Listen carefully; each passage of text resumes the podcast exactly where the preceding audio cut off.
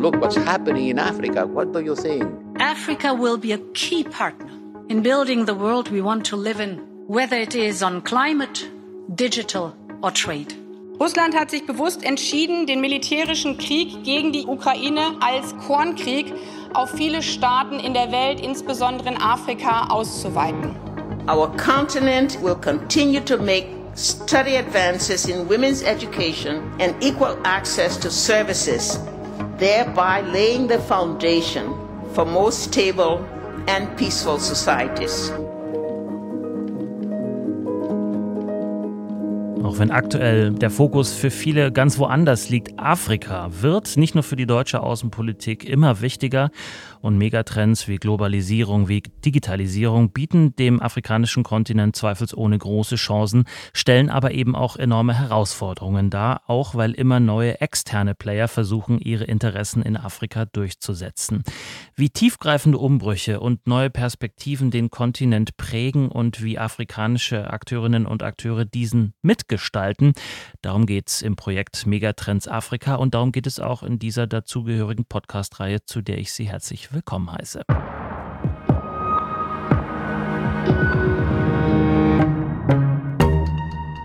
In Folge 1 dieser Podcast-Reihe haben wir schon über das Engagement Chinas auf dem afrikanischen Kontinent gesprochen. In Folge 2 wollen wir jetzt die Player in den Blick nehmen, die es China gleich tun wollen und ihrerseits ebenfalls Einfluss nehmen wollen. Militärischen Einfluss, wirtschaftlichen Einfluss und natürlich politischen Einfluss. Dazu gehören Russland, dazu gehört zum Beispiel aber auch die Türkei und dazu gehören natürlich auch die Mitgliedstaaten der Europäischen Union. Und wir wollen heute herausfinden, wo und wie ist Afrika denn Schauplatz globaler Geopolitik? Welches Land leistet was und wie kommt das eigentlich an bei den afrikanischen Partnern? Das wollen wir uns genauer erklären lassen, insbesondere anhand des Beispiels Mali von Dr. Dennis Tull. Er ist Wissenschaftler in der SWP-Forschungsgruppe Afrika und Mittlerer Osten und leitet von Seiten der SWP das Projekt Megatrends Afrika. Hallo, Herr Tull. Hallo.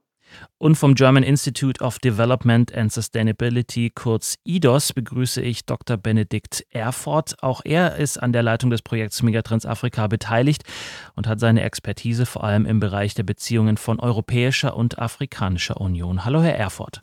Hallo. Und mein Name ist Dominik Schottner. Herr Tull, vor einem Dreivierteljahr haben wir beide hier im SWP-Podcast über den bevorstehenden Abzug der französischen Truppen aus Mali gesprochen. Heute ist die deutsche Bundeswehr immer noch da. Was sagt uns das denn über die Motivation der Regierung Malis aus? Wen sieht sie als verlässlichen Partner für ihre Sicherheit? Ja, es ist zu einem spektakulären Bruch in den Beziehungen zwischen Frankreich und Mali gekommen, der sich dann eben auch teilweise auf die europäischen Partner, teilweise auch auf die Vereinten Nationen erstreckt hat. Und äh, nun setzt Bamako, die militärisch dominierte Regierung dort, eben vorwiegend auf Russland, auf sicherheitspolitische Kooperation, die Lieferung von Rüstungsgütern, aber auch die Indienstnahme der sogenannten äh, Wagner-Gruppe. Ähm, ich glaube, dass das eine Motivation ist, die jetzt nicht primär ideologisch begründet ist, sondern äh, vor allem darauf abzielt, die Sicherheitslage in den Griff zu bekommen, die sich ja immer weiter verschlechtert hat. Und insofern ist dieser Partnerwechsel sicher auch als eine Art Kritik zu sehen an dem, was die Intervention in den letzten zehn Jahren äh, geleistet hat. Und das ist für Deutschland und Europa natürlich ein Problem, weil man an Einfluss verliert, an, an Einflussmöglichkeiten, an Gestaltungsmöglichkeiten. Mhm. Und ähm, und weil man natürlich auch nicht mit solchen Akteuren koexistieren will in Mali, wie etwa diesen Söldnerfirmen. Äh, und natürlich umso mehr seit nun dem, der Aggression, der russischen Aggression gegen die Ukraine, weil ja Wagner auch ein Instrument äh, russischer äh, Außen- und Sicherheitspolitik ist. Und, und deshalb äh, spielt sich sozusagen die Zeitenwende auch in gewisser Weise hier in Mali ab oder manifestiert sich hier. Aber jetzt haben Sie äh, gerade gesagt, man möchte mit denen nicht kooperieren. Konkurriert man denn dann mit denen? Also jetzt ist die Bundeswehr immer noch da, die russischen Wagner-Söldner sind auch da. Die werden sich ja wohl nicht bekämpfen. Nein, die bekämpfen sich nicht. Das ist im Moment eine sehr ungemütliche äh, Koexistenz und äh, tatsächlich äh, stellt sich die Frage, was man unter diesen, unter diesen Gegebenheiten eigentlich in Mali erreichen kann. Ich denke, äh, hier haben sich die Europäer insofern positioniert, dass sie sagen, okay, wir können jetzt einfach nicht hier aus Mali raus, nur, nur weil äh, Mali äh, die russischen Partner eingeladen hat. Aber ähm, man muss schon auch sehen, ob man insbesondere was die Mission der Vereinten Nationen betrifft, weiterhin die Zustimmung der malischen Regierung hat, weiterhin auch sozusagen die Nachfrage hat, in Mali zur Stabilisierung beizutragen, auch wenn man sicherlich nicht äh, mit den Methoden, äh, die etwa Russland hier anwendet oder die Wagner-Gruppe ähm, äh, natürlich hier andere Methoden anwendet. Hm. Sie hatten kurz den Überfall Russlands auf die Ukraine angesprochen. Inwiefern hat sich da nochmal was verändert, vielleicht in der Haltung Malis auch gegenüber Russland? Ich glaube, das hat sich nicht grundsätzlich verändert. Ich denke, äh, Mali versucht einfach äh, sozusagen äh, sein Partnerspektrum zu erweitern. Wir haben ja auch gesehen, dass Mali etwa in der UN-Generalversammlung ähm, sich der Stimme enthalten hat bei der Frage, ob man nun Russlands äh, Aggression gegen die Ukraine verurteilt. Es ist also nicht so, dass sich Mali nun hier ganz offensichtlich nicht in eine neue einseitige Abhängigkeit begibt, sondern sich die Option offen hält, äh, weiterhin auch mit, mit Europäern, auch mit den Vereinten Nationen kooperiert.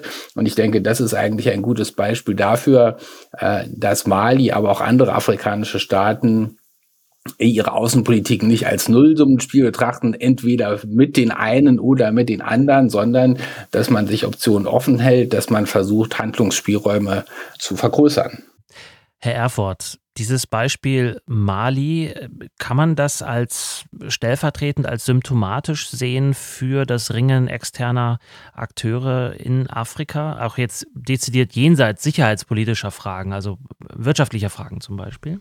Ich würde nicht so weit gehen, als zu sagen, dass Mali stellvertretend für den gesamten afrikanischen Kontinent ist. Aber was wir definitiv sehen, ist diese Zunahme externer Akteure, die zum Teil auch fälschlicherweise als neue externe Akteure beschrieben werden und äh, diese Zunahme, die damit verbundene Zunahme an Wettbewerbsgedanken. Ähm, lange Zeit wurde Afrika gerade aus europäischer Perspektive als exklusive Einflusssphäre angesehen und das war besonders in Frankreich ausgeprägt. Dieser Gedanke hat auch das Ende der Kolonialherrschaft überdauert, hat das Ende des Kalten Krieges überdauert und ist in einzelnen Bereichen bis heute präsent. Jedoch entspricht das Narrativ bei Weitem nicht den wirtschaftlichen und politischen Realitäten der Gegenwart. Jetzt haben Sie gesagt, neue Akteure. Was muss man darunter verstehen? Akteure, also neue Akteure, verweist ähm, zumeist auf die Präsenz von Akteuren, die im Grunde nach Ende des Kalten Krieges ein zunehmendes Interesse an Afrika als Wirtschaftspartner, aber auch als geostrategische Stütze ähm, gesehen haben. Hierbei geht es um die Erschließung neuer Märkte, hierbei geht es auch um den Zugriff äh, von Ressourcen. Es geht aber hierbei auch um eine Art Systemkonkurrenz. Und äh, wir hatten gerade schon die VN-Generalversammlung erwähnt. Ähm, in der Vergangenheit ähm, ist man äh, von gewissen Wahlverhalten afrikanischer Partner ausgegangen, die ähm, die Europa, Europäer ähm, vorhersagen konnten oder angenommen haben, vorherzusehen. Und da gibt es neue Unsicherheiten, da gibt es neue Partnerschaften, da gibt es auch neue Interessenlagen. Auch an Sie die Frage, welche Dynamik hat der Krieg in der Ukraine da entfacht, jetzt mit Blick auf den gesamten Kontinent? Einerseits ähm, hat Europa, und ich glaube, das ist sehr ähm, deutlich geworden, mit dem russischen Angriffskrieg auf die Ukraine seinen politischen Einfluss auf afrikanische Partner überschätzt. Die Überraschung in Brüssel und auch in anderen Hauptstädten in Europa war groß, als eben kurz nach Ausbruch des Krieges etwa nur die Hälfte aller afrikanischen Staaten entlang der Linien Europas und der USA gestimmt haben. 17 Staaten, wir hatten das kurz erwähnt, hatten sich in dieser ersten UN-Resolution enthalten. Eritrea hat sogar mit Russland gestimmt und diese Überraschung auf europäischer äh, Seite war sehr signifikant für eine Fehleinschätzung des internationalen Interessengelages. Andererseits zeigt sich natürlich auch, dass neue und abweichende Interpretationen des internationalen Zusammenseins möglich sind, also der Frage nach der Ausgestaltung der Weltordnung. Ähm, wie soll diese neue Weltordnung aussehen? Hier werden neue Interpretationen, neue Ideen in den Raum gebracht. Was in Europa als selbstverständliches Votum angesehen wurde, war es in vielen afrikanischen Staaten einfach nicht.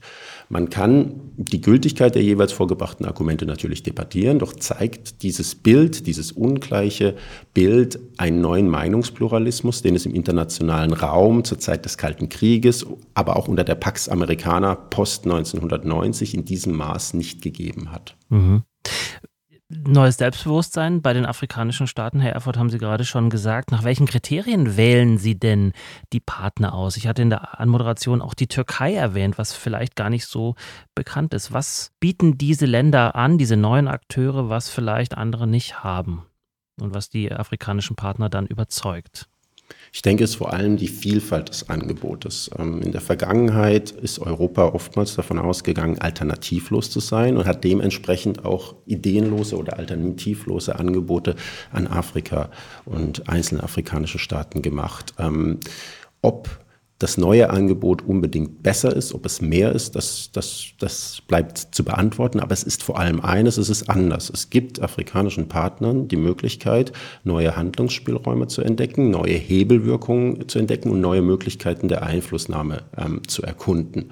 In diesem Sinne setzen afrikanische Staaten diese, diese neue Vielfalt an externen Akteuren zu ihren Gunsten ein. Und daher ist das auch eine ganz normale Dynamik in einer multipolaren Welt. Und es ist auch eine Dynamik, die viel Positives mit sich bringen kann und auch als solche aus afrikanischer Sicht gesehen wird.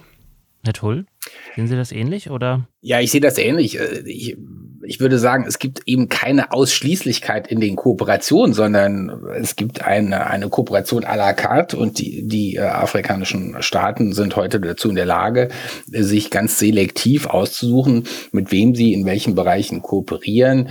Äh, die Türkei kommt jetzt sehr stark auf, auch im sicherheitspolitischen Bereich, aber davor aber auch sehr stark im wirtschaftlichen Bereich, äh, beim Bau von Infrastrukturen aber das bedeutet nicht immer, dass es sozusagen automatisch äh, zu Lasten äh, anderer Akteure geht und vielleicht in der Gesamtheit sicherlich ja auch europäische Akteure davon profitieren, wenn man sich nochmal ansieht, äh, was die wirtschaftlichen Effekte etwa des chinesischen Engagements über die Jahre hinweg äh, sind. Das ist natürlich dann ein Wachstumstreiber, der natürlich auch ähm, nicht nur den afrikanischen Staaten äh, Vorteile bringt, sondern eher etwa auch europäischen Unternehmen. Und äh, deshalb ist das sozusagen durchaus ein teilweise sehr produktiver äh, Prozess. Ähm, Im Moment äh, muss man einfach sagen, dass die afrikanischen Staaten hier einfach vor einer großen Auswahl stehen und, und insofern ähm, eben keine Figuren auf einem Schachbrett sind, die man nun in irgendwelchen Allianzen ver versetzen kann, sondern äh, die ganz klar äh, ja heute eine große Auswahl haben.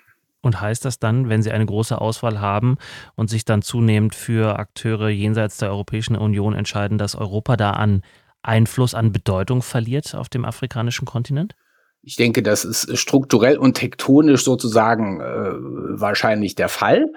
Äh, aber dass es eben trotzdem weiterhin kein Nullsummenspiel ist, sondern dass die Europäer äh, sich überlegen müssen, wie sie äh, attraktive Partner äh, sein können, wie sie attraktive Partner bleiben können. Und das kann man dann eben auch nur, indem man nicht sozusagen nur durch die geopolitische Brille argumentiert, naja, wir müssen uns jetzt in Afrika engagieren, weil etwa Russland hier stärker aufkommt, sondern ich glaube, äh, das Gebot der politischen Glaubwürdigkeit ist auch gegenüber den afrikanischen Regierungen sagen, wir interessieren uns für euch, wir wollen mit euch ins Gespräch kommen und nicht nur, äh, weil wir Russland aus dem Feld schlagen wollen. Und ich glaube, sonst, das wäre sozusagen äh, die, die erste Prämisse und äh, in der Vergangenheit war es sicherlich der Fall, dass hier Europa zu viele Selbstgewissheiten und, und, Sicherheiten hatte und seinen Einfluss, wie das Benedikt Erfurt ja auch schon gesagt hat, äh, überschätzt hat. Äh, und äh, natürlich auch eine ganze Reihe von, von Widersprüchen, von Zielkonflikten ähm, an den Tag gelegt hat, die, die heute sozusagen auch immer sichtbarer werden und mit diesem Angebot von anderen Akteuren natürlich dann diese Konkurrenzsituation in gewisser Weise nachteilig für die Europäer gestalten. Mhm. Nachteilig? Kann man trotzdem diese Ursachen benennen, auch dieses falsche Einschätzen des eigenen Einflusses, Herr Erfurt?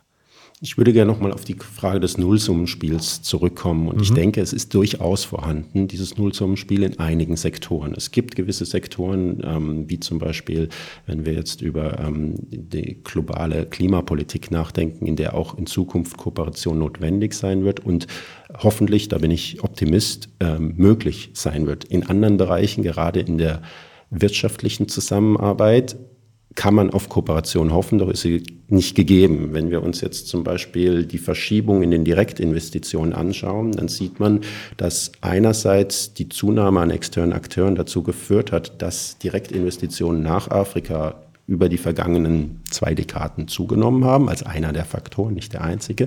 Und das durchaus positiv ist, aber es findet auch eine Verschiebung der Mittelzuflüsse statt. Nach wie vor ist das Großteil der Direktinvestitionen kommt aus Europa, das nach Afrika fließt, also der Direktbestand an Direktinvestitionen. Der ist absolut am höchsten aus Europa.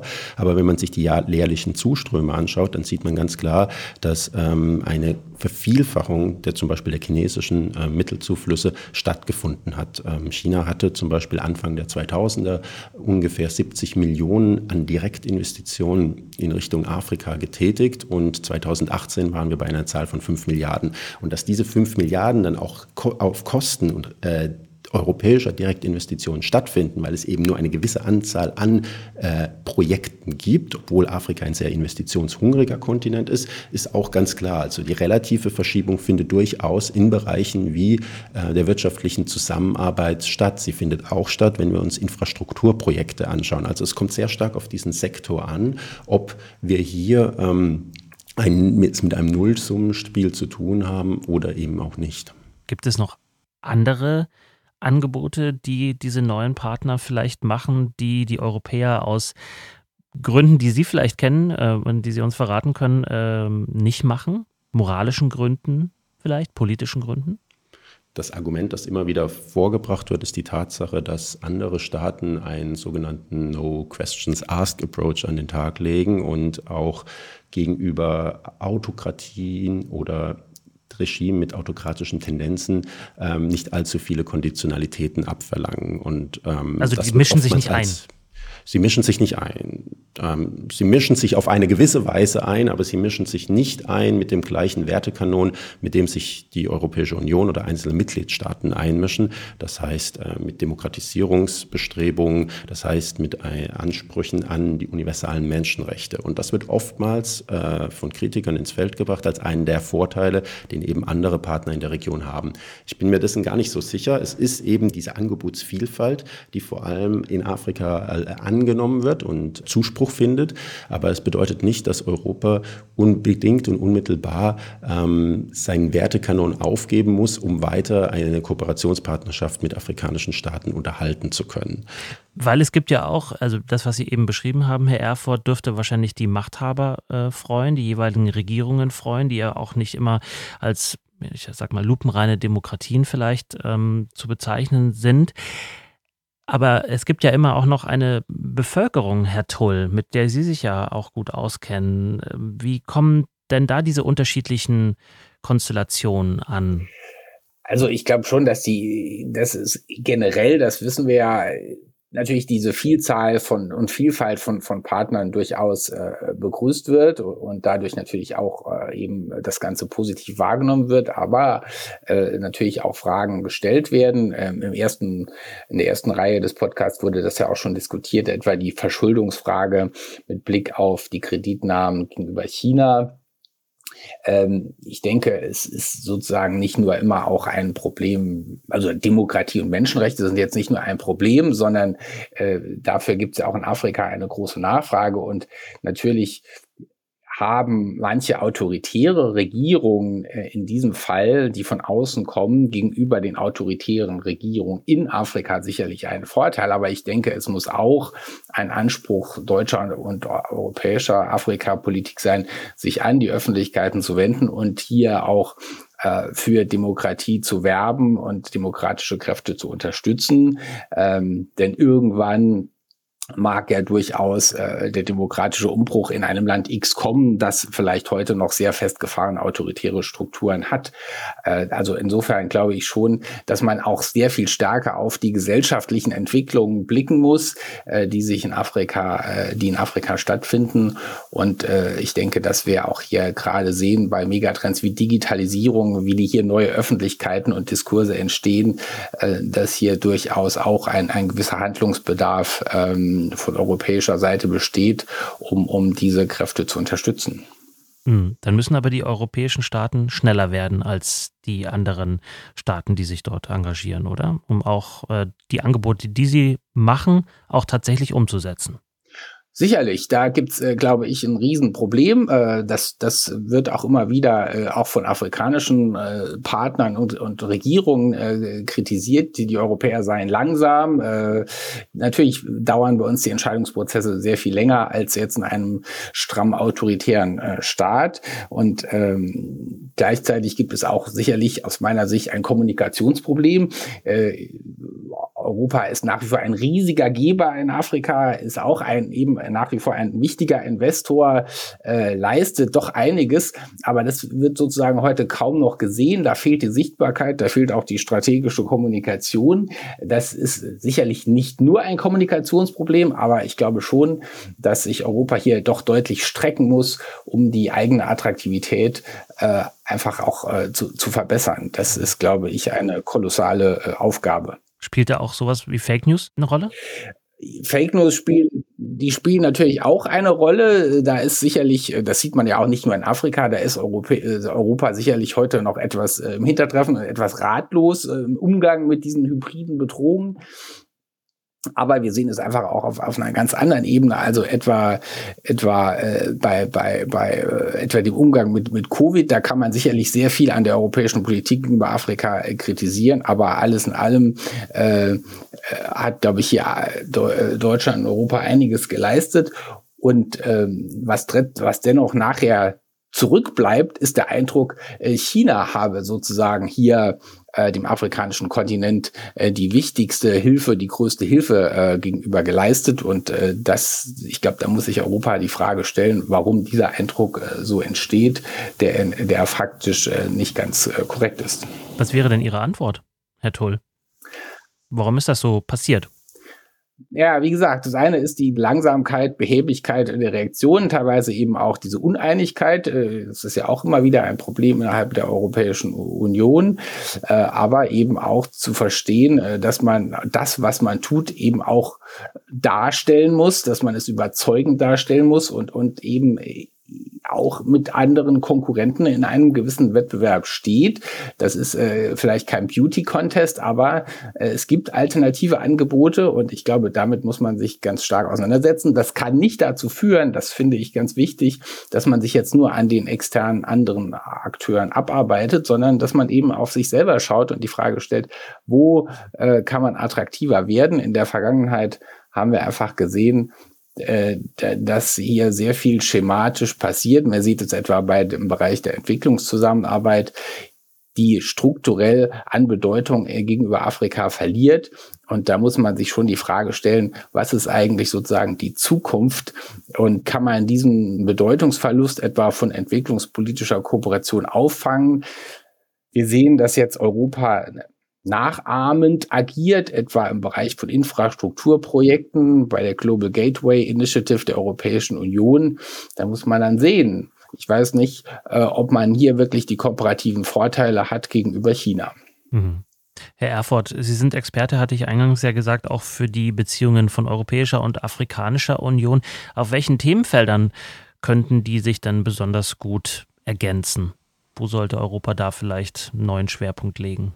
Also einerseits ist es ganz klar, es geht nicht um eine Abkehr der einzelnen, äh, der einzelnen Werte, der europäischen Werte wie Demokratie und äh, Menschenrechte. Das hat ja Herr Tull schon gesagt. Und es gibt auch bereits Angebote im interkontinentalen Kooperationsrahmen, ähm, den EU-AU-Gipfeln, die eben die meisten Sektoren, ähm, die an Relevanz ähm, und Bedeutung gewonnen haben in den letzten Jahren abdecken. Ähm, zum einen geht es vor allem darum, dass Europa ähm, seine Interessen auch explizit macht. Das wird auch von afrikanischen Partnern eingefordert. In der Vergangenheit ist es oftmals so gewesen, dass äh, europäische Interessen versteckt waren hinter dem Narrativ der Zivilmacht, aber dennoch eben präsent. Daher ist es ganz wichtig, europäische Interessen gegenüber Afrika explizit zu machen. Ähm, gleichzeitig geht es darum, afrikanische Bedarfe und afrikanische Interessen auch zu hören und nicht mit eben Pauschalangeboten anzukommen und diese validieren zu lassen auf regelmäßigen Gipfeltreffen, sondern gemeinsam äh, Zukunftsprojekte anzugehen. Das wäre so der eine Ansatz. Der andere Ansatz liegt darin, dass Europa sich stärker äh, um die Umsetzung kümmern muss. Wir können natürlich jetzt diskutieren, ob Europa gerade im Bereich Infrastruktur zu spät ist, zu wenig zu bieten hat. Aber ich denke, denke, es ist vor allem die Umsetzung, die in den Mittelpunkt der Diskussion rücken sollte. Äh, Herr Tull hatte Global Gateway schon erwähnt. Das ist eine neue Infrastrukturinitiative, Infrastruktur sowohl im physischen als auch im digitalen Raum. Und das Ziel von Global Gateway ist es, bis 2027 300 Milliarden Euro zu mobilisieren aus öffentlichen und privaten Geldern. 150 Milliarden sollen dabei auf Afrika fallen in puncto Investitionen und Garantien.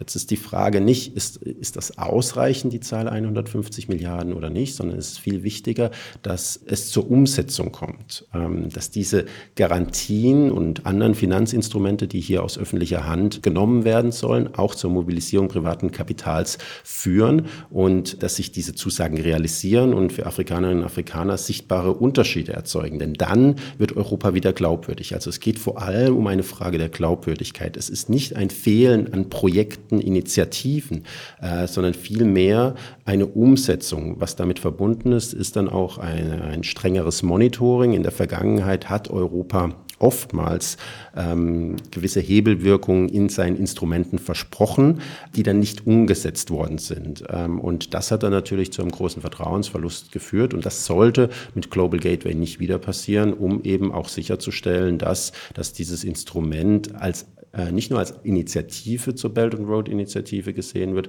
sondern auch als tatsächliches Instrument einer Partnerschaft auf Augenhöhe, die ja oftmals propagiert, aber leider zu selten gelebt wird.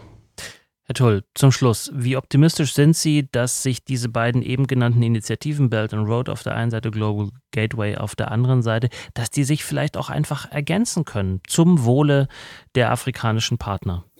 Ja, es gab natürlich oder es gibt ja schon eine ganze Reihe von Versuchen, auch sozusagen trilaterale Kooperation durchzuführen. Das war bisher nicht sehr erfolgreich äh, nach meinem Eindruck, also etwa zwischen Europa, China und afrikanischen Partnern.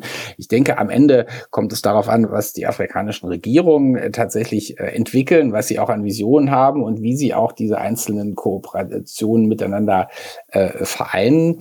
Äh, die andere Frage, die, die ich nochmal wichtig finde, ist auch sozusagen äh, die Partnerschaft mit Afrika bei globalen Fragen. Ich glaube, bei den großen Themen wie Klimapolitik, wie Umwelt, äh, ähm, wie der multilateralen Ordnung, wie etwa auch der Reform des, des Sicherheitsrats der Vereinten Nationen. Ich glaube, da gibt es auf jeden Fall ähm, einen, einen, einen großen Bedarf, äh, mit, mit Afrika zusammen äh, zu agieren und zu versuchen, auch Interessenkonvergenzen herzustellen.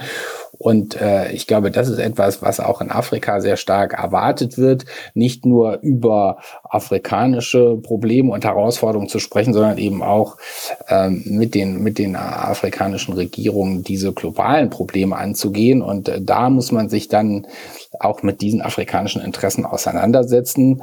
Und äh, wenn man, wenn man, äh, wenn man das tut, dann glaube ich, kann man schon äh, hier einige Fortschritte erzielen.